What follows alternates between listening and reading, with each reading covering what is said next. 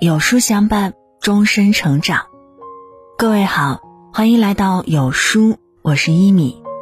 今天要分享的文章是《三十而已爆火，成为婚姻的照妖镜》。和谁在一起，真的很重要。一起来听。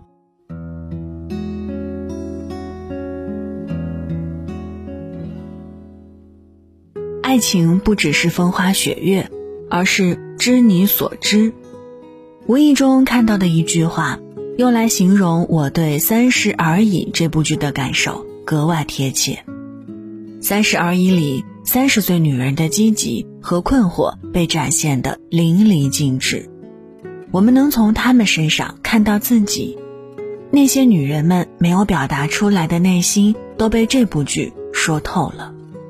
这部剧的真实体现在它向我们展现了不同的婚姻状态。无论你是富太太还是普通小白领，你的生活都会被千万人看见，然后迅速找到同类。你们的婚姻会因为加班后的一碗面热气腾腾，也会因为争吵时的一句狠话而迅速冷却。人们都想把婚姻当成避风港。但当所有人都忙着避风，就真的没人愿意当这个港了。婚姻成也细节，败也细节。当两个人笑着在民政局发誓要和对方一辈子不离不弃的时候，却没想到有一天自己无比笃定的感情会被鸡零狗碎攻击的片甲不留。婚姻是座围城，城外的人想进去，城里的人。想出来，三十而已，就让我们看到了围城里的真实生活。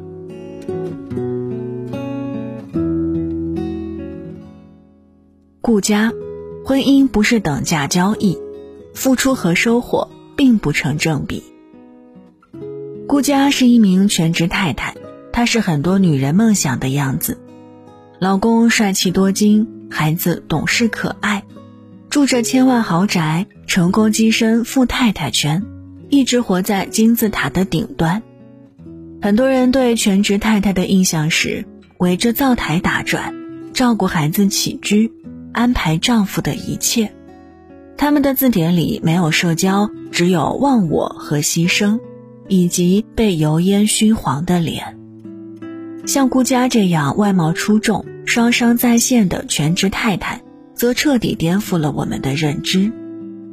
顾家虽然专心相夫教子，但并没有和外界脱节。她专注健身，精通花艺，在她身上完全没有被柴米油盐腐蚀过的痕迹。她有胆量，有魄力，为了让儿子上精英幼儿园，不惜花重金搬入豪宅，还屈身给能帮到她的王太太提鞋子。为了给老公顺利拿下订单，他给儿子报马术课，一步步接近于太太。为了斩断女员工对老板的歪心思，他替他写好辞职信，还多付了两个月工资，体面大方，挑不出一点毛病。为了教训欺负儿子的人，他脱掉高跟鞋，用豁了命的阵势去拼。可就是这样一个完美女人。还是没有逃过被出轨的命运。虽然愤愤不平，但后来才发现，他们两个人的步调早就不一致了。虽然许幻山是老板，但其实他更像一个艺术家。他不懂人情世故，还会情绪化。和赚大钱相比，他更希望自己的作品被认可。而顾家不是，她更像一个大女人。她可以孤身奔赴酒场，也可以花心思和富太太周旋。他知道自己要什么，也知道怎么把想要的东西抓在手里。没错，男人都要面子，但顾家太强了，他步步为营，把一切都安排得周全。有人说许幻山出轨是因为顾家太强势，其实不是。在任何时候都不能把女人强势作为男人出轨的理由。如果一个男人想出轨，妻子的美或丑、温柔或强势都会成为理由。这世上所有的东西都可以计算投入比和产出值，除了婚姻，因为婚姻是最不能用付出来计较回报的，它毫无逻辑可言。被辜负的时候，也只能说一声：“谁让我愿意。”婚姻是一场修行，需要两个人的努力和修行。一方付出就想要婚姻满分，大都徒劳无功。周小晴，婚姻不能图省心，要有一致的三观。周小晴和陈宇的婚姻可以用钟小晴的一句话来形容：他养鱼，我养猫。言外之意就是三观不同，步调不一致。小晴幼稚，孩子气，而陈宇则像他的名字一样，活成了一座岛屿。陈宇有点自私，和爱小晴相比，他更爱自己。孩子没了，小晴整夜失眠。睡在他枕边的陈宇却不闻不问，衣服晾干，陈宇只收自己的。夫妻之间有时候比陌生人还陌生。陈宇喜欢养鱼，他对鱼的关心甚至超过了小晴。小晴说了好几次门锁坏了要换新的，可直到他们离婚，门锁还是旧的。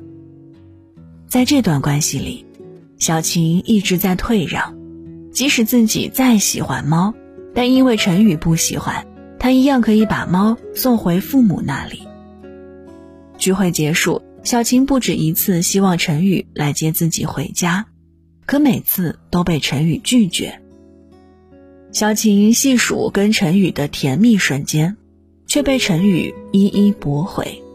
他们鸡同鸭讲式的婚姻模式，最终只能形同陌路。陈宇对婚姻的看法，更多受到了原生家庭的影响。童年时的不幸福让他缺失安全感，所以他说结婚就是为了轻松省心的时候，我一点都不意外。小晴对婚姻有着美好幻想，但陈宇不过是把婚姻当成一根浮木，好让他能靠着上岸。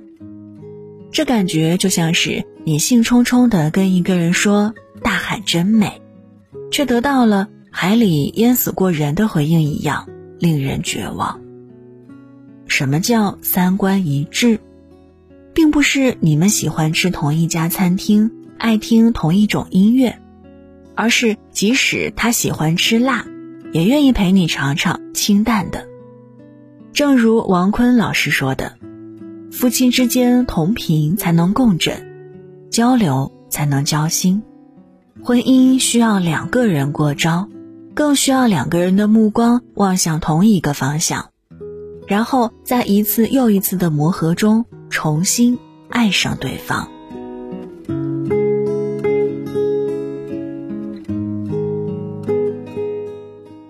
王曼妮，凑合的婚姻，往后。都是暴风雨。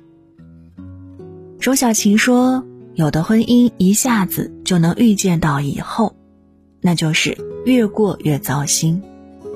比一个人孤独终老更难过的是跟那个让自己感到孤独的人过一生，而跟对的人在一起，则能把无聊变成有趣，把无话可说变成滔滔不绝。”王曼妮是剧里唯一一个单身女性，所以她经常接到妈妈打来催促她相亲的电话。她回复说：“我没有遇到我喜欢的人，如果选择将就，我早就可以找一大堆了。”的确，王曼妮条件并不差，长相身材样样都好，工作能力也不一般。她一直单身。不过是因为对待另一半有一套自己的标准。指婚里有句话说：“从一开始，爱情就是一件浪漫的事儿，而婚姻却是一件庄严的事儿。走进婚姻需要吃很多顿饭，喝几百次酒，要对那个人的脾气秉性熟悉透彻，才能牵着他的手进同一扇门，睡同一张床。”结婚之前要慢一点，再慢一点。细水长流的感情，远比电光火石更舒服惬意。只有和对的人在一起，才能体会到什么叫做人间值得。有人问，和对的人在一起是一种怎样的体验？有个答案很戳中我：会越变越好，脾气越来越好，长得越来越好看，会变成更好的自己。这辈子没有遗憾，下辈子还想遇见你。你看，和对的人在一起，就是有这样的魔力；而和错的人在一起，只会不断消耗自己，将生活过成一潭死水。所以，即使你已经过了三十岁，即使周围的人都告诉你将就，你也不要被他们左右。你要踏踏实实的做好自己，慢慢选择，靠彼此的吸引和共性来过完这。漫长的一生。好了，文章就分享到这儿。在享受婚姻的同时，更要重视你们爱情的结晶。孩子是夫妻关系重要的纽扣。今天给大家推荐一个育儿平台——有书少年，用最浪漫的教育方式来培养你们爱情的结晶。现在扫描文末二维码，关注后回复。绘本即可免费领取绘本故事哦。那如果您喜欢今天的文章，别忘了在文末点亮再看，跟我们留言互动，这样有书就能出现在您公众号靠前的位置了。另外，长按扫描文末二维码，在有书公众号菜单免费领取五十二本好书，每天都有主播读给你听。我是一米，感谢各位的收听，我们下期再会。